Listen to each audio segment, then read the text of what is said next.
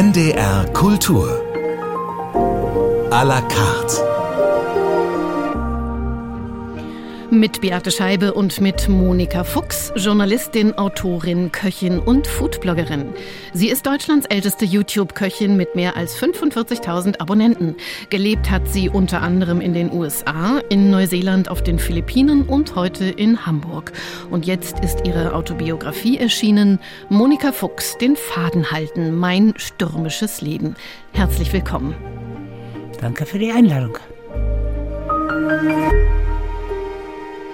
Monika Fuchs, seit dem Erscheinen des Buches stehen Sie im Rampenlicht, ein Termin nach dem anderen, nach der vielen Arbeit, die in diesem Buch steckt. Jetzt halten Sie das fertige Produkt in der Hand, von vielen inzwischen mit großem Interesse und großer Freude gelesen. Wie fühlt sich das für Sie an? Wie erleben Sie diese Wochen? Ein kleines bisschen anstrengend. Ich habe nicht gewusst, dass das äh, so viel Aufmerksamkeit erregt und dass ich so viele Dinge machen muss, die ich natürlich gerne mache. Aber das war mir nicht so bewusst.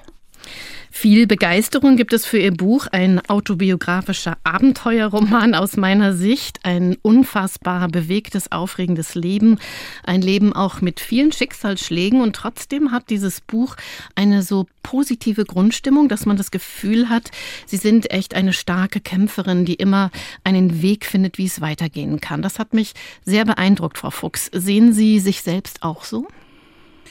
Das Merkwürdige ist, man sieht sich selber überhaupt nicht klar. Also wenn ich jetzt über mich reden müsste, wie sehe ich mich als starke Kämpferin oder so, ich kann es nicht sagen. Ich habe keine Ahnung, wie ich auf nach außen hin wirke. Kann ich wirklich nicht sagen. Das meine ich ganz ehrlich. Ich stelle das nicht in Frage, ich seziere das nicht und ich kann es auch nicht wirklich benennen, weil es ist einfach, ich fühle mich so, wie ich mich fühle. Sie haben ja sehr lange an diesem Buch geschrieben mhm. und ich habe mich gefragt, warum eigentlich? Denn wenn man das liest und Sie auch ein wenig kennt, Sie haben lange Zeit auch beruflich geschrieben, dann denkt man, es fließt nur so aus der Feder. Es hat einen sehr authentischen Ton. Ich habe Sie beim Lesen eigentlich die ganze Zeit erzählen gehört. Was machte es schwierig für Sie, diese Autobiografie zu schreiben und dieses spannende Leben aufs Papier zu bringen? Ja, das war eine ganz eine einzige ganz bestimmte Schwierigkeit. Und zwar habe ich das ja alles betrachtet jetzt aus der Warte einer drei und damals war ich 83, 83-Jährigen und da wird schon manches Mal so ein bisschen vergoldet und ein bisschen hm, Träumerchen und hm, und wäre ja so viel schöner gewesen und es ist so schwer, sich dann wirklich konzentriert zu erinnern, was war die Wahrheit, wie war es wirklich. Denn ich wollte hier keine erfundenen Sachen schreiben, das ist was anderes. Ich wollte wirklich ganz nah an der Wahrheit bleiben. Und da sich zu erinnern, das dauert manchmal Wochen. Mhm. Jemand da plötzlich den, den Aufhänger und sagt, nee, so war's. So muss ich's schreiben. Jetzt habe ich's. Und darum hat das eben zwei Jahre gedauert. Sie sprechen von der Kunst, aus dem Leben das Beste zu machen. Sie sprechen davon, dass Sie mehr an Taten und nicht so sehr an Worte glauben. Auch ja. davon, dass Ihnen das nach vorne schauen besser gefällt als ständig nach hinten. Ja. Das ist ja etwas, was vielen Menschen wirklich schwer fällt. Was denken Sie, wie haben Sie das gelernt? Denn es ist etwas, was sich durch Ihr ganzes Leben zieht ähm, wenn man das mal mein Leben so liest, wenn ich jetzt das mal distanziert von mir selber so lese, dann würde ich ja auch sagen, die Frau hat ein ganz schönes Tempo drauf. Absolut. Ich hatte gar keine Zeit, mich äh, umzuwenden und immer nach hinten zu gucken, wie das zum Beispiel mein Ehemann mit Genuss gemacht hat. Denn immer, immer erst mal einen halben Tag nach hinten geguckt und dann nach vorne. und äh, ich habe das nicht. Ich hatte auch keine Lust und keine Zeit dazu. Monika Fuchs, heute zu Gast bei uns hier auf NDR Kultur. Über ihr so reiches, mit unzähligen Abenteuern gefülltes Leben wollen wir heute sprechen. Nach der ersten Musik, die Sie uns mitgebracht haben. Stockholms Wie heißt das Stück von Hannes Jonsson.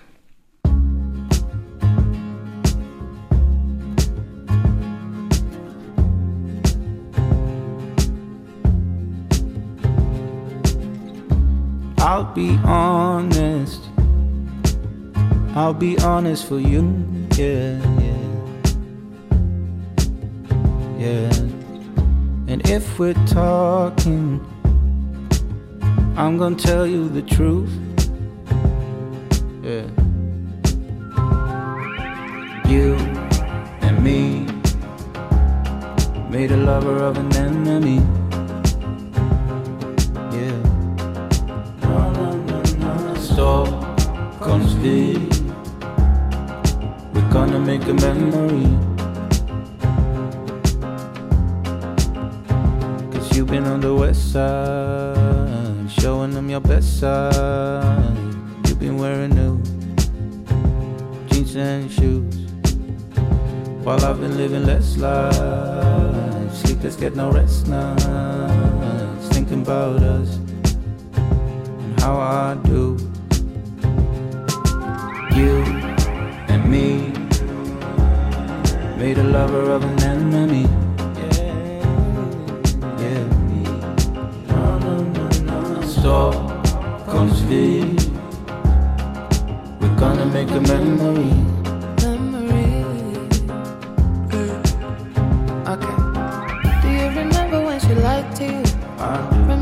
Remember she almost fooled me too? You could do better, I mean honestly. I could. This is your city, it's your Stockholm's view. Light rain is a veins, diamonds on my face. I don't wanna say I'm not okay. You say you wanna go, I wanna stay. Baby, it's okay. Yeah, I'm okay by myself. You and me made a lover of an enemy.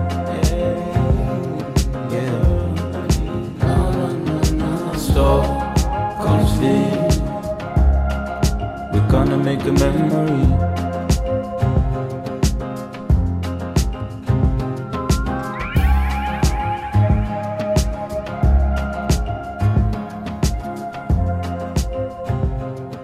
NDR Kultur à la carte heute mit Monika Fuchs, Köchin, Foodbloggerin, YouTuberin. Jetzt hat sie ihre Autobiografie geschrieben und heute ist sie bei uns zu Gast. Ein Wunsch von Ihnen war das Monika Fuchs, Stockholms Wie von Hannes Jonsson, Musik, die sie hier im Studio fast zum Tanzen bringt. Was verbinden Sie, Frau Fuchs, mit dieser Musik? Also ich muss ehrlich sagen, das ist zurzeit mein absolutes Lieblingsstück. Das bleibt dann ein paar Wochen so. Es dauert bei mir wirklich immer ein paar Wochen. Und dann kommt irgendein anderes Stück, was mich dann immer hinreißt. Und dann möchte ich am liebsten sofort anfangen zu tanzen. Ist Musik wichtig in Ihrem Ja. Leben? Ja. Ja. Ihr Buch Monika Fuchs den Faden halten, mein stürmisches Leben ist gerade im Rowold Verlag erschienen und es liest sich wie ein spannender Abenteuerroman. Das erste Kapitel ihres Buches ist überschrieben mit die Entzauberung der Kindheit. Sie sind in Hannover geboren 1938, das heißt die ersten Jahre ihres Lebens sind geprägt vom Krieg. Welche Erinnerungen gibt es aus den frühen Jahren ihrer Kindheit? Im Keller schlafen zum Beispiel war ganz normal. Wir waren erst drei Kinder und dann im Laufe des Krieges kamen noch zwei dazu. Also drei, äh, immer runter diese steile Treppe den Keller und dann in diesen Obstregalen schlafen war für mich normal. Zwischen Trümmern spielen war normal, obwohl verboten, streng verboten uns Kindern. Haben wir trotzdem gemacht, auch ganz klein, schon sind wir da rumgekrabbelt. Und überhaupt diese Bomben, die äh, Sirenen, kann ich heute noch nicht hören, fange ich sofort an zu weinen. Später kam dann hinzu wahnsinnigen Hunger, nichts zu essen, Unterernährung, Frostbeulen an den Füßen. Aber als Kind steckt man das weg. Ich habe mich da nie, und ich kann mich auch nicht erinnern, ob meine Geschwister das gemacht haben, wir haben uns irgendwie nie beklagt. Es war eben so. Es gab keine Toilette. Man ging auf einen Eimer und da war ein Loch drin. Äh, ein Hocker und darunter stand ein Eimer und da war ein Loch drin. Diese Härten, als Kind steckt man das weg. Merkt man das gar nicht. Aufgewachsen sind Sie in einem großbürgerlichen Haushalt mit fünf Kindern, mit Kindermädchen und Bediensteten und irgendwie war es für Sie ein Umfeld, in dem Sie sich nicht wohlgefühlt haben. Warum? Was hat Sie gestört? Es war sehr auf Etikette, gutes Benehmen, Fairness. Die Erziehung äh, meiner Mutter basierte, mein Vater hat überhaupt nicht erzogen, der hat nur geguckt, dann wussten wir Bescheid. Äh, Er hat freundlich geguckt, dann wussten wir Bescheid. Und sie war mal ein Jahr in England und sie hat auf englischer English Fairness, das war so ihr Vorbild und danach wurden wir erzogen. Also keine Gefühlsregung zeigen, immer kontrolliert sein, Kontenance bewahren, reiß dich zusammen, hier wird nicht geweint, das tut kein Mädchen und auch kein Junge und solche Dinge. Und das war mir zu wenig, das war mir zu eiskalt. Und die Schule, die hat sie offensichtlich auch nicht glücklich gemacht, denn Schule hatte für sie eher so einen Gefängnischarakter. Nun sind sie eher ja ein sehr neugieriger und wissbegieriger Mensch. Warum konnten ihre Bedürfnisse da nicht befriedigt werden? Weil Schule damals so nicht war. Ich hatte die gleichen Lehrerinnen wie meine Mutter, muss man sich bitte mal ganz kurz durch den Kopf gehen lassen. Die gleichen, die waren also steinalt den zog's immer im Rücken und sonst wo. Nie ein Fenster auf, nie frische Luft, nie mal auf dem Pausenhof, niemals Sport, nie. Das war alles so bedrückend äh, fürchterlich und ich konnte mit dieser Stimmung nicht umgehen. Aber andere Kinder haben das wiederum auch weggesteckt und waren super Schüler. Mhm. Mich hat es so bedrückt, die nicht gestrichenen Wände, es war ja noch halb zerbombt, das Gebäude. Und oben das Dach fehlte auch und mich hat es zu sehr bedrückt. Sie beschreiben auch, was die Erziehung angeht, eine gewisse Härte Ihrer Mutter den Kindern ja. gegenüber. Wie haben Sie selbst diese Härte erfahren? Nicht gut. Also man durfte keine Gefühlsregung zeigen. Man durfte sich nicht, das gehört alles zu dieser Erziehungsmethode, man durfte sich nicht verteidigen, man durfte nicht sagen, nein, das habe ich nicht gemacht, nein, ich habe das Geld nicht geklaut oder was immer da los war. Äh, man durfte das nicht, man durfte kein Widerwort geben, man hatte den Raum zu verlassen und durfte erst wieder rein, wenn man sich entschuldigt, aber man wusste sehr häufig eben gar nicht wofür. Mhm. Und man ist auch gar nicht gewesen. Und das, äh, das, das geht nicht. Es geht einfach nicht. Zärtlichkeit, so schreiben Sie in Ihrem Buch, haben Sie von Ihrer geliebten Patentante ja. gelernt. Welche Rolle spielt diese Patentante in Ihrem Leben, die Ihnen so wichtige Erfahrungen wie, wie Zärtlichkeit und Körperlichkeit als Kind gegeben hat? Die hat mich sehr oft zu sich genommen aus welchen Gründen heraus, die hat das, glaube ich, es war eine sehr herzliche, lustige Frau. Und ich glaube, die hat gesehen, wie steif und kalt das eigentlich bei uns zu Hause war. Extrem vornehm und höflich und alles nur mit intelligenten Sätzen untermalt. Also äh, Gegenteil von lustig. Und die hat mich sehr, sehr oft mitgenommen zu sich und da war es einfach nur lustig. Ne? Mhm. Und da bin ich äh, aufgeblüht, das fand ich. Ich glaube, die hat die Situation durchschaut. Sie selbst haben vier Kinder großgezogen. Mittlerweile haben Sie, glaube ich, neun Enkelkinder, eine große Familie. Wie haben Sie Ihre Kinder erzogen, nachdem, wie Sie Erziehung erlebt haben? Was war Ihnen dann bei Ihren Kindern in Ihrer Erziehung wichtig? Gar nicht zu erziehen, möglichst gar nicht zu erziehen. Also ich habe keine Methode gehabt und ich habe auch in dem Sinne nicht erzogen. Und dass man als gutes Beispiel vorangehen soll, da wenn die Kinder das von alleine lernen, halte ich auch für ein Gerücht. Kinder wissen ganz genau selber, wenn sie was richtig saublödes gemacht haben. Und da muss man nicht noch einen reindrücken. Sie wissen es einfach. Und wenn man ihnen so ein bisschen signalisiert, ich weiß jetzt, das war richtig blöd, was du da gemacht hast, dann reicht das.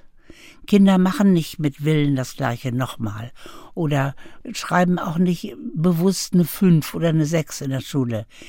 Das passiert und das ist schon Strafe genug in sich. Sie haben Frau Fuchs mit 15 Jahren dann die Schule abgebrochen und haben eine Schneiderlehre gemacht. Wie sind Sie aufs Schneidern gekommen? Ich überhaupt nicht. Bin auf gar nichts gekommen. Ich wurde ausgeschult. Da wurde ich auch gar nicht gefragt. Also ich hätte das jetzt mit meinem Kind nicht gemacht. Mit Nachhilfestunden hätte ich dieses Kind da durchgebracht durch die Krise, beziehungsweise ich hätte mal geguckt, warum ist die denn so verstockt? Ich hatte eine Französischlehrerin, die war mir sehr zugetan. Ich hatte plötzlich in Französisch nur Einsen. Geht doch. Und solche Zeichen hätte ich beachtet und hätte das Kind nicht von der Schule genommen. Aber es war nun mal anders. Ich wurde da rausgenommen und wurde in eine Schneiderlehre gesteckt. Warum? Keine Ahnung. Und hatten Sie ein wenig Freude daran am Schneidern oder war auch das eher eine Qual? Ich wusste ja gar nicht, was das ist. ich wusste nur, ich bin als nicht äh, nicht gut befunden aussortiert worden. Und da muss man erstmal mhm. lange dran kauen, das merkt man als Kind. Und speziell, mhm. wenn man da so mitten in der Pubertät ist und ich noch so über, überlang und überdünn. Das war schon schwierig. Und ich habe aber dann das erste Mal eben gemerkt, dass ich etwas machen kann, was mir in einer sehr blöden Situation eine Sonderposition erhandelt, sage ich jetzt mal so. Ich habe mich dann im Laufe dieser Lehrjahre auf etwas spezialisiert, wo keiner Lust zu hatte. Und dieses, wo keiner Lust zu hat, das ist immer mein Punkt. Das mache ich, aber ich mache es so exzellent, dass alle anderen das haben wollen, weil sie denken, na, das ist aber toll. Dabei ist es was, was die alle nicht wollten. Und so habe ich das bei der Schneiderlehre gemacht. Ich habe mich auf etwas spezialisiert, was keiner wollte, weil es so ein Fummelkram war. Und dafür kriegte ich mein eigenes äh, Stübchen da und wurde in Ruhe gelassen und wurde immer zu gelobt. Da habe ich das erste Mal diese Erfahrung gemacht, ich kann es bestimmen, mhm. ob ich hier die Nullnummer bin oder ob ich hier durch etwa eine besondere Leistung hervorsteche. Sie hatten, Frau Fuchs, schon sehr früh Fernweh- und Fluchtgedanken. Ja. Amerika war Ihr Ziel und diesen Plan haben Sie still und heimlich für sich vorbereitet, Geld für die Überfahrt zurückgelegt, um diesen Plan dann mit 18 gegen den Willen der Eltern umzusetzen. Nein, das war nicht gegen den Willen. Mein Vater hatte spielerisch, als ich so 14 war oder so, hat er gesagt, ja, nach Amerika willst du. Ja, ist ja schön. Dann fahr da mal hin. Wenn du dir das Geld zusammengespart hast für ein Schiff, man fuhr damals mit dem Schiff rüber, neun Tage, dann lege ich dir die gleiche Summe nochmal drauf und dann kommst du nach Amerika. Na gut, aber Im damit Voll hat er nicht gerechnet, dass Nein, Sie das machen, insofern Leben doch gegen nicht. den Willen Ihrer Eltern. Sie haben mich aber sofort gehen lassen, also als es dann soweit war und ich diese 900 äh, oder 800 mhm. Mark auf den Tisch legte, da ist das äh, sofort passiert. Was erwartete Sie in Amerika mit 18 Jahren? Na, es war sehr ungewöhnlich. Da ging kein Mensch mit 18 Jahren nach Amerika. Also da war ich, glaube ich, so ungefähr fast, ich will nicht sagen die einzige auf der Welt, aber eine der wenigen. Eine der wirklich, wirklich wenigen. Weil das war nicht üblich. Und für mich war das normal. Ich, ich gehe da jetzt rüber und mal sehen, was kommt. Und dann habe ich mich halt von Staat zu Staat, von Ort zu Ort gehangelt.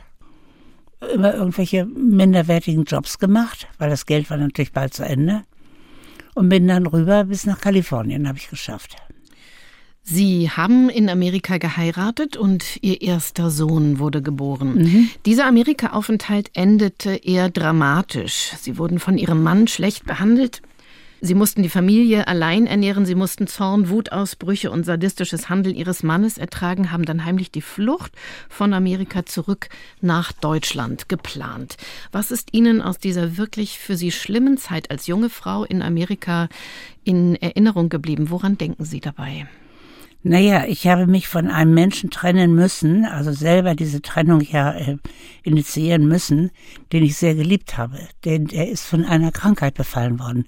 Der konnte nichts dazu, es war keine Schuldfrage, es war aber etwas, was ich nicht hätte weiterhin leben können, denn er trachtete mir ja dann buchstäblich nach dem Leben. Das war aber ein Teil seiner Krankheit. Nur ich liebte den eben, darum habe ich ja vier Jahre lang in einer an sich gefährlichen Situation ausgehalten mit dem kleinen Kind, um dann eben festzustellen, ich muss gehen, ob ich will oder nicht. Und das ist so schwer, wenn man jemanden liebt. Und er ließ sich nicht helfen, das war ja der Punkt. Sonst hätte ich ja mit Hilfe von Ärzten und was weiß ich, aber das war ja ein Teil seines Programms, dass er das äh, geheim hielt. Monika Fuchs zu Gast in der Sendung NDR Kultur à la carte. Wir sprechen gleich weiter nach der nächsten Musik. Auch diese haben Sie ausgesucht. Nick Drake, Northern Sky.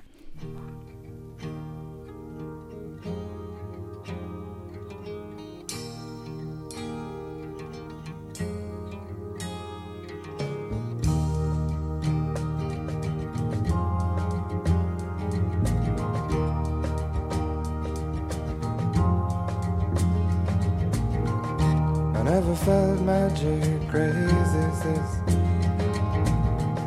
I never saw moons, knew the meaning of the sea.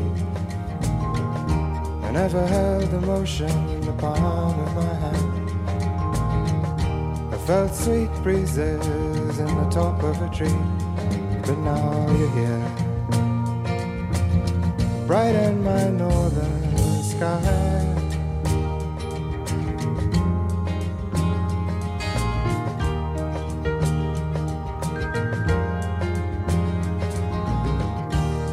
A long time that I'm waiting. It's been a long time that I'm blown. It's been a long time that I've wandered. But through the people I have known, oh, if you would and you could, straighten my new mind's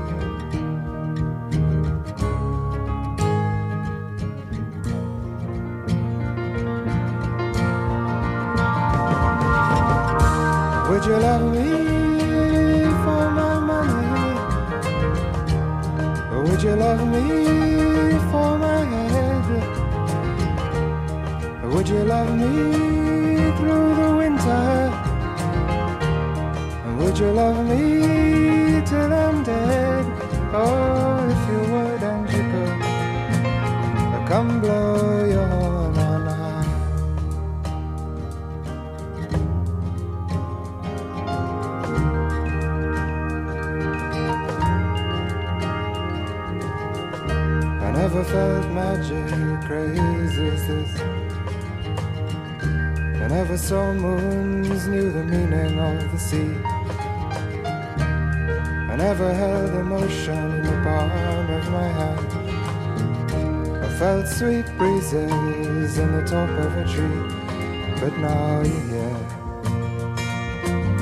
Brighten my northern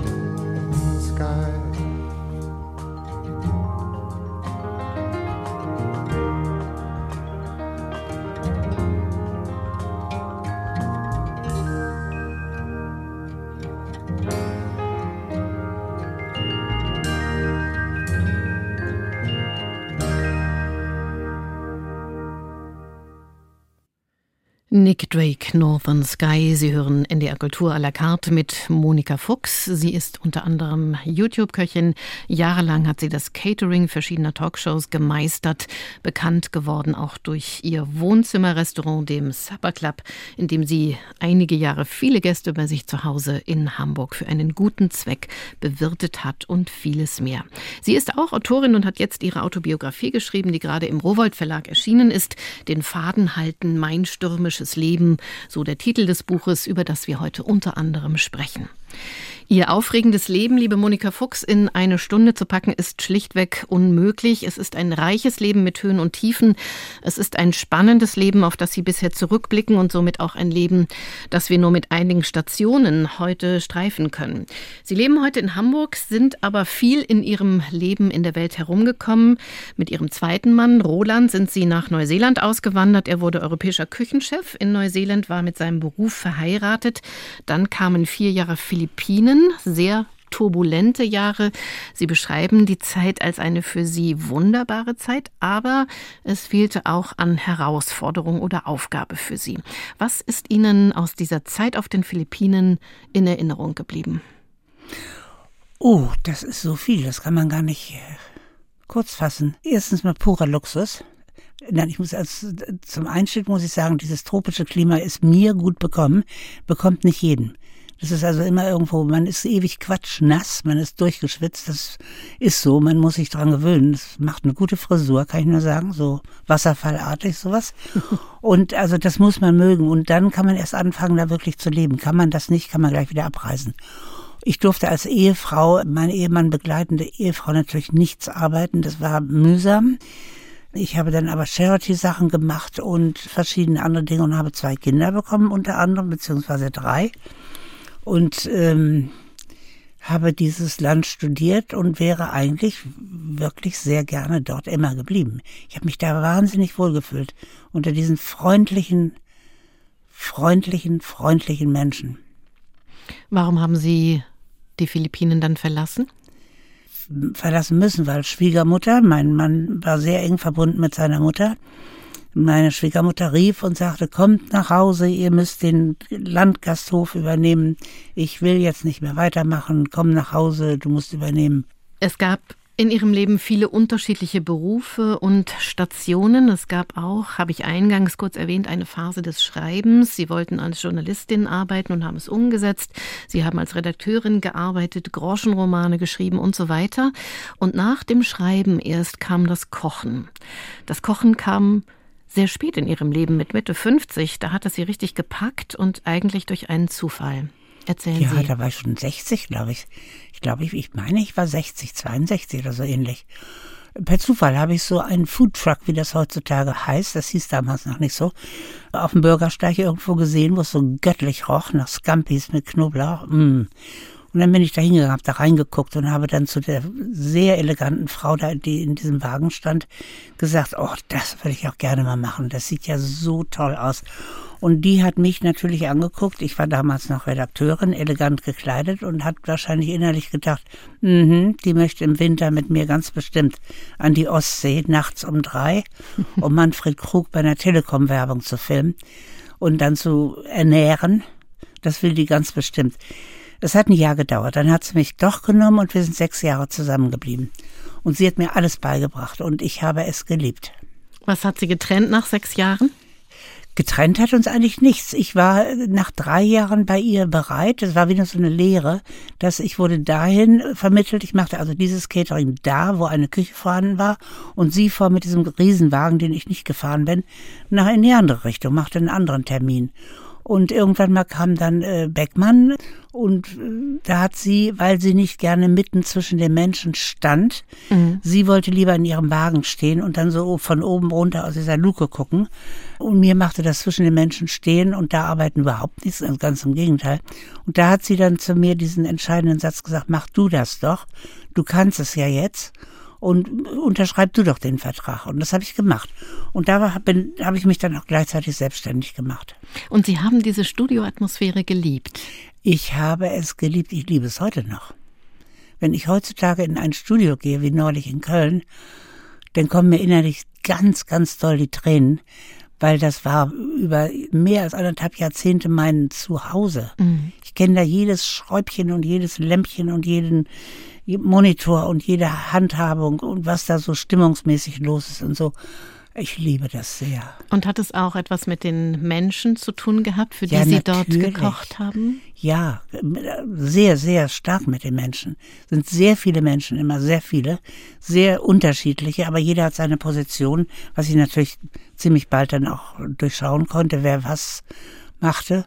Und äh, mir war das alles so angenehm.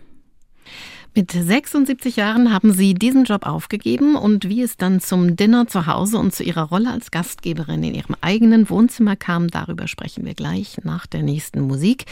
Wir hören auf Ihren Wunsch Maria Callas, die in diesem Monat 100 Jahre alt geworden wäre, mhm. mit Casta Diva aus Norma von Vincenzo Bellini. Was verbinden Sie damit? Oh, eine Wahnsinnsstimme. Gänsehaut.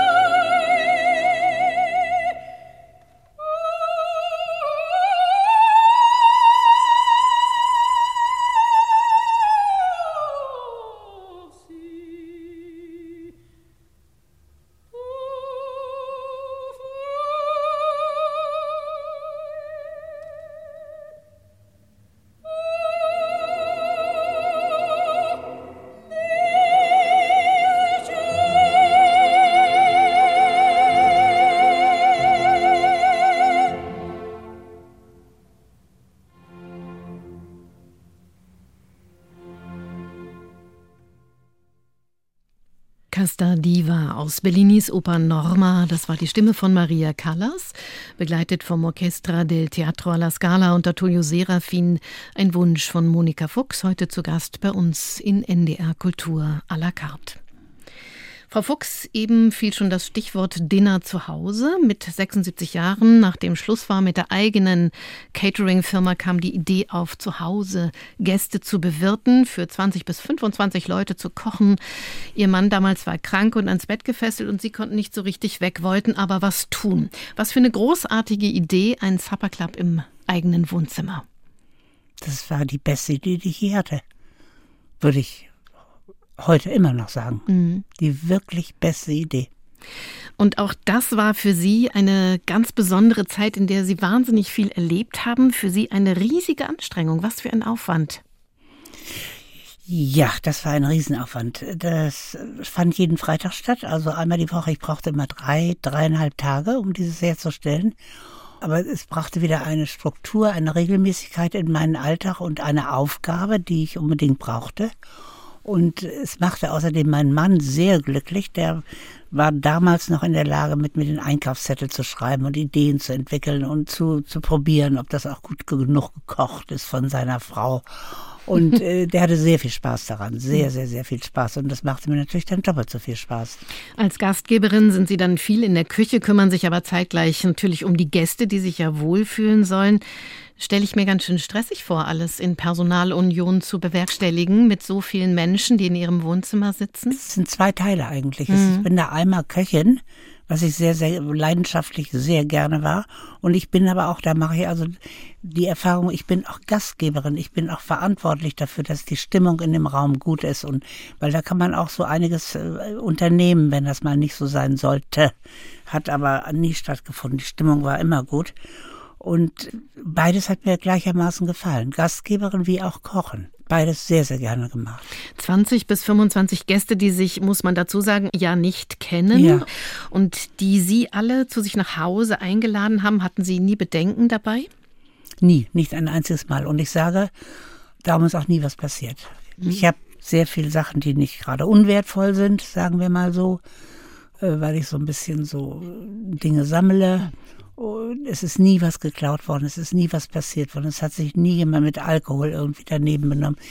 Es ist nie zu einer politischen Auseinandersetzung gekommen. Es hätte hier alles sein können. Ne? Hinzu kam alt und jung zusammen, also bis ganz alt, bis hin zu Rollstuhl. Und das Jüngste war vielleicht, sagen wir mal, 20, also darunter eigentlich so fast nichts und die kamen blendend miteinander aus. Man muss nur die richtigen Getränke und das richtige Essen auf den Tisch tun. das sage ich immer heutzutage. Und gab es, Frau Fuchs, besonders schöne Abende, die Sie erlebt haben bei sich zu Hause oder Abende, die einen besonderen Verlauf hatten? Da kann man Witze drüber machen, weil nach jedem Freitag, und ich mache das ja jetzt wieder einmal im Monat, nach jedem einmal im Monat dieses Essen, sage ich dann zu meinen Helferlein, das war aber wirklich heute der beste Abend, den wir je hatten. Das sage ich jetzt seit Jahren. Wie ist das, wenn die Gäste wieder nach Hause gehen? Wie ist dieser Moment für Sie? Mit welchen Gefühlen entlassen Sie Ihre Gäste? Was bleibt bei Ihnen zurück an so einem Abend? Sehr viel Liebesgedanken. Merkwürdigerweise, wenn meine Gäste kommen, die werden alle mit Vornamen angeredet, die werden alle immer kurz gedrückt. Das ist ja sehr unhanseatisch. Und dann, so nehmen ist aber meine Art, Kontakt aufzunehmen, weil wenn ich sie dann einmal lächeln gesehen habe, irgendwie ist dann die, der Funke übergesprungen. Und ich liebe sie dann alle, wenn sie da sind. Ich mag sie alle. Es ist sozusagen, es passiert fast, ich würde jetzt lügen, wenn ich sagen würde, nie. Fast nie, dass ich nicht allen sehr nahe komme und sie alle wahnsinnig gerne mag. Und wenn sie dann gehen, da fließen dann auch schon mal die Tränchen, ne? Wenn sie kommen, werden sie kurz gedrückt. Aber wenn sie gehen, da sind lange Umarmungen und hin und her geschaukel und Sie wissen ja, wie es ist, wenn Frauen sich umarmen und dann der Ehemann auch noch kommt und oh, oh, kommt wieder, kommt wieder.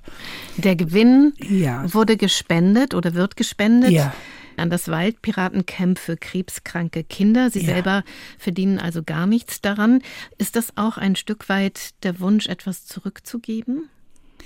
Damals noch nicht damals, wir, wir, spendeten sowieso, mein Mann und ich, für dieses Waldpiratencamp vorher schon. Also insofern war uns das, äh, war gar keine Frage, wem geben wir das Geld, für wen mhm. machen wir das jetzt.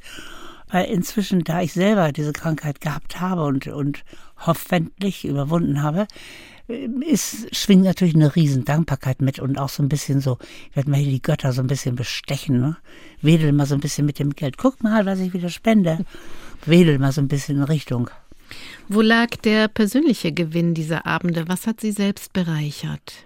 Das Zusammentreffen von Alt und Jung hat mich jedes Mal sehr stark berührt, weil da waren sehr, sehr viel ältere Leute dabei, auch die, wo ich genau weiß, dass sie nicht jede Woche äh, freitags äh, zu einem lustigen Abend irgendwo gehen oder hinter vielen Lebenssituationen steckt auch sehr viel Einsamkeit und sehe ich den Menschen dann auch an. Und ich habe sehr bewundert den Mut, dass die da in eine fremde Wohnung gehen zu einer fremden Frau. Das fand ich alles so bewundernswert und ja, sehr bewundernswert. Ich weiß nicht, ob ich mich getraut hätte. Wir hören Musik. Monika Fuchs, Bob Dylan haben Sie sich gewünscht. Don't think twice.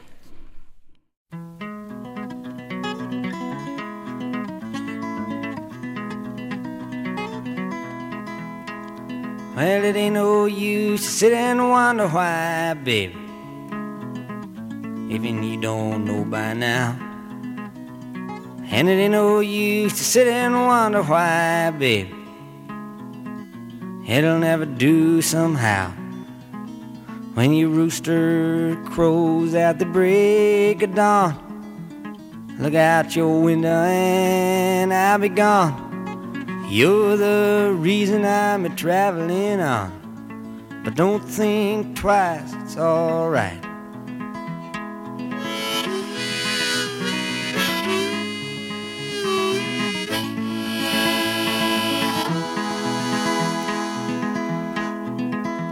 And it ain't no use in turning on your light, babe. The light I never knowed. And it ain't no use in turning on your light, babe. I'm on the dark side of the road. But I wish there was something you would do or say to try and make me change my mind and stay. But we never did too much talking anyway. Don't think twice, it's alright.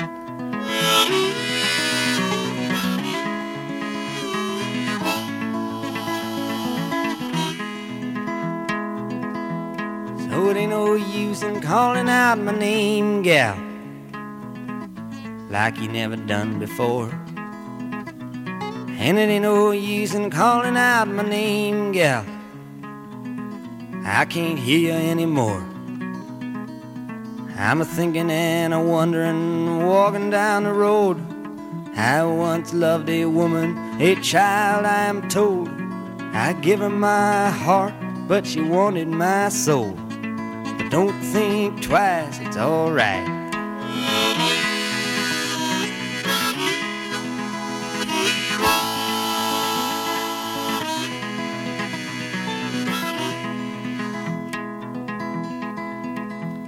So long, honey, baby, where I'm bound, I can't tell. Goodbye is too good a word, baby. So I just say fairly well. I ain't a saying you treated me unkind. You could have done better, but I don't mind. You just kind of wasted my precious time. Don't think twice, it's alright.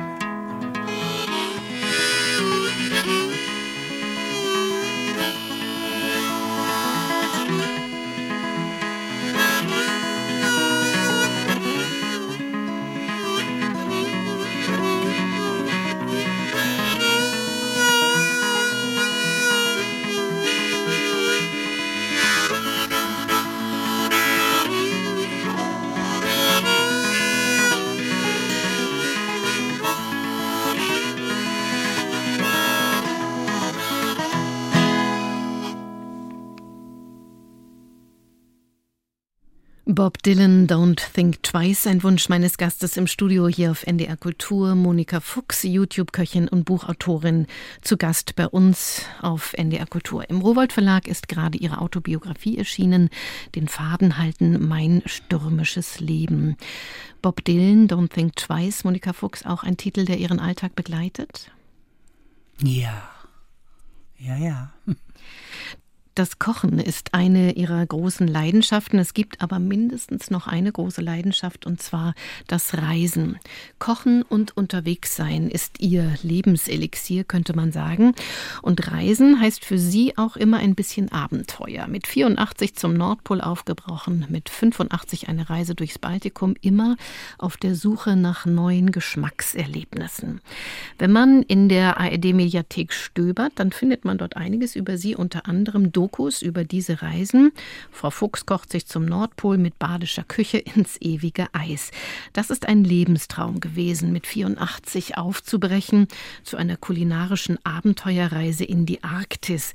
Und dieser Traum ist in Erfüllung gegangen und diese Dokumentation hat mich an ganz verschiedenen Stellen wirklich sehr beeindruckt. Es ist eine Reise mit ihrem Sohn Sebastian, Fotograf und Redakteur, der sie begleitet hat. Wie verrückt muss man sein, am Nordpol kochen zu wollen?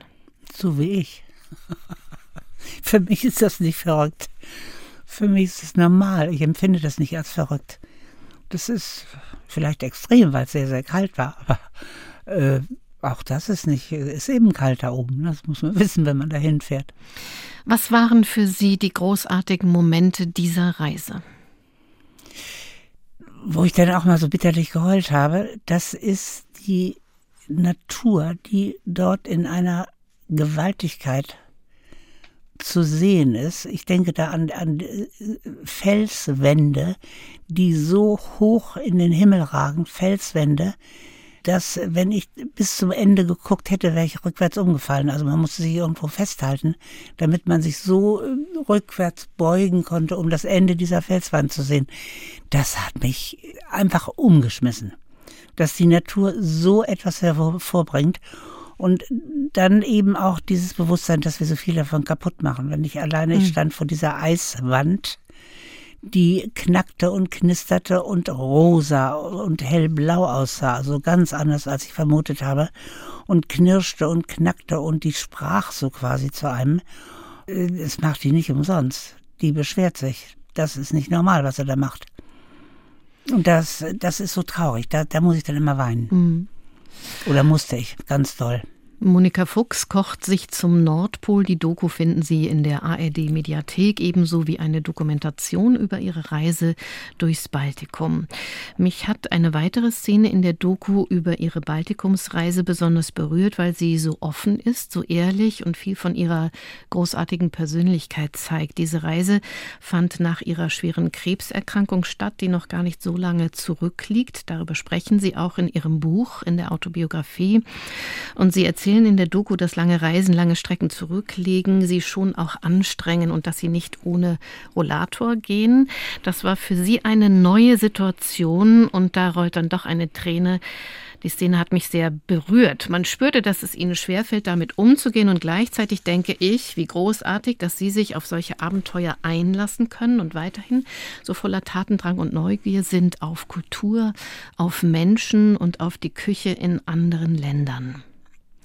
Hat Ihre Krebserkrankung, Sie hatten einen Lungentumor und einen Hirntumor und haben beides bekämpfen können, auch da liegt eine harte Zeit hinter Ihnen. Hat diese schwere Erkrankung, die Sie überwunden haben, eigentlich Ihr Leben verändert? Mein Leben nicht wirklich. Äh, ich muss mit einigen Dingen umgehen, die wohl nicht mehr reversibel sind, also wo man nichts machen kann. Ich habe nie wieder die alte Kraft zurückgekriegt, aber das ist vielleicht auch ganz normal. Mhm. Denn ich war ja ganz, ganz runter mit meiner Gesundheit und habe mich dann langsam wieder aufgebaut. Mhm. Und darum eben auch übrigens mein Rollator, darf ich vorstellen, heißt Freddy und ist Familienmitglied. Er ist auch im Testament schon vermerkt, ja, also nicht, dass der umsonst hier mich überleben wird. Und äh, Freddy, nachdem ich mich überwunden habe, mit Freddy durchs Leben zu gehen, das war ein Riesenschritt und ich habe es bewusst gemacht, weil ich so viele Menschen sehe, die sich den Fußweg an den Zäunen langhangeln. Nehmt einen Rollator, Freunde, das Leben fängt neu an. ich bin eitel genug, um es nicht zu wollen. Ich wollte es nicht. Meine Mutter wollte es nicht, mein Mann wollte es nicht. Ich wollte es nicht. Ich bin einfach zu eitel. Ich wollte nicht dieses olle Ding da und dann hänge ich da dran mit so einem Jutesack um den Hals und gucke noch sabberig in der Gegend rum. Das wollte ich alles nicht. Ich gehe aber anders mit Freddy um. Ich gehe sehr stolz und gerade an meinem Freddy, der ist immer sehr schön bestückt mit herrlichen Einkäufen, manchmal auch einen Blumenstrauß. Und ich rede auch mit ihm, ich lasse ihn vor dem Laden stehen und sage, so Freddy, du wartest hier und nicht betteln, das gehört sich nicht. Und schon fangen die Leute um mich herum an zu grinsen und denken nicht, die Alte ist ja schon gaga, sondern die sehen schon, es soll einfach nur ein Witz sein, ne?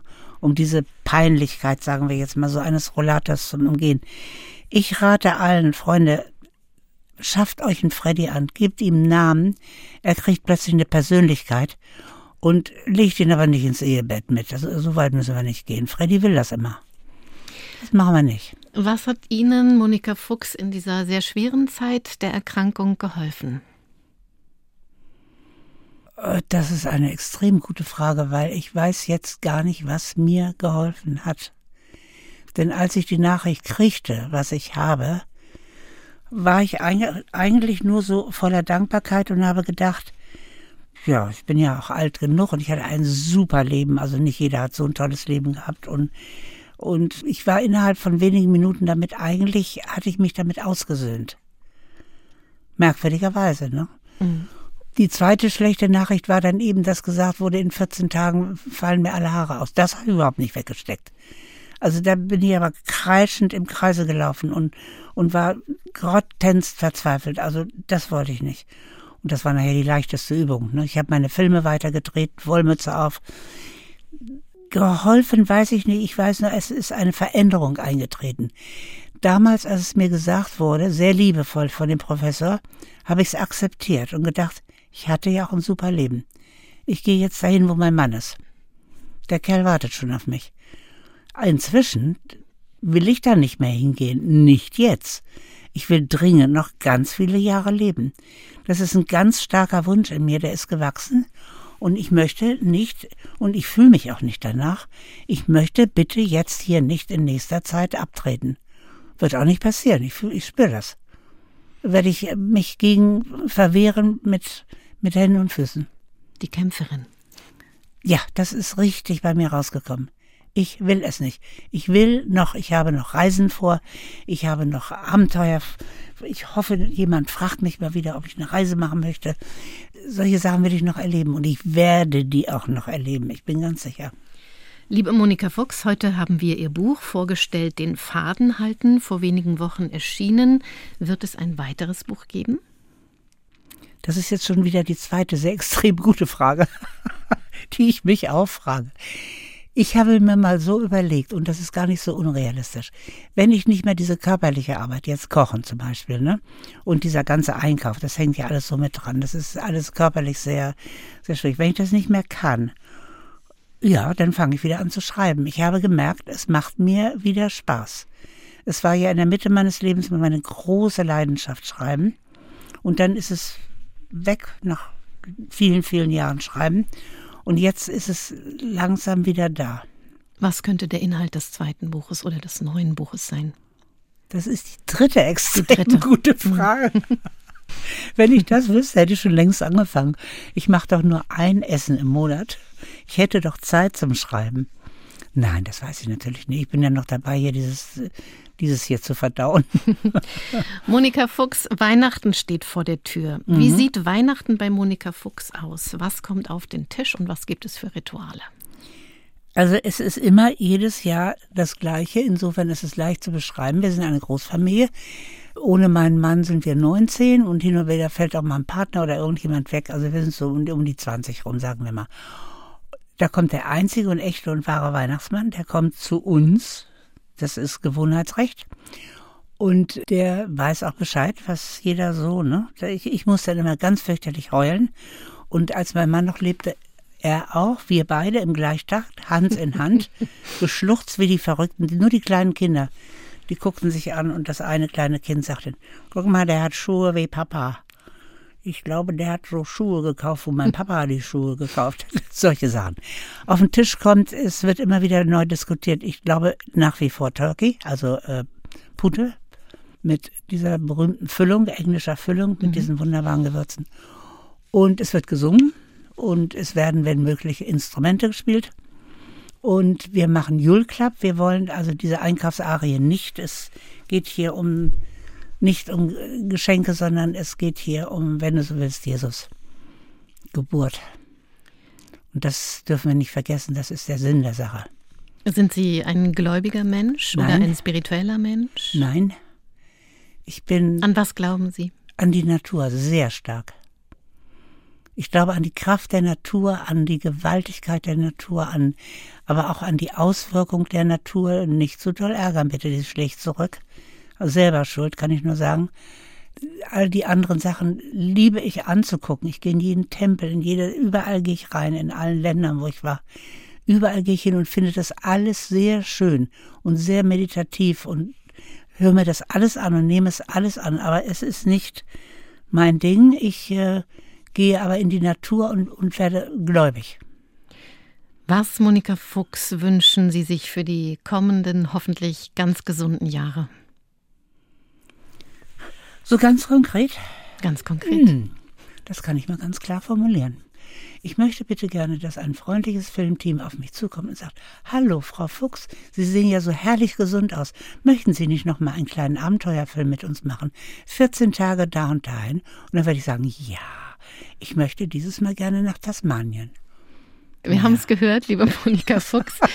Monika Fuchs, heute zu Gast bei NDR Kultur à la carte. Ich freue mich, wenn Sie bald wieder bei uns sind. Das war eine großartige Stunde mit Ihnen, für die ich mich sehr bedanke. Ich danke auch sehr.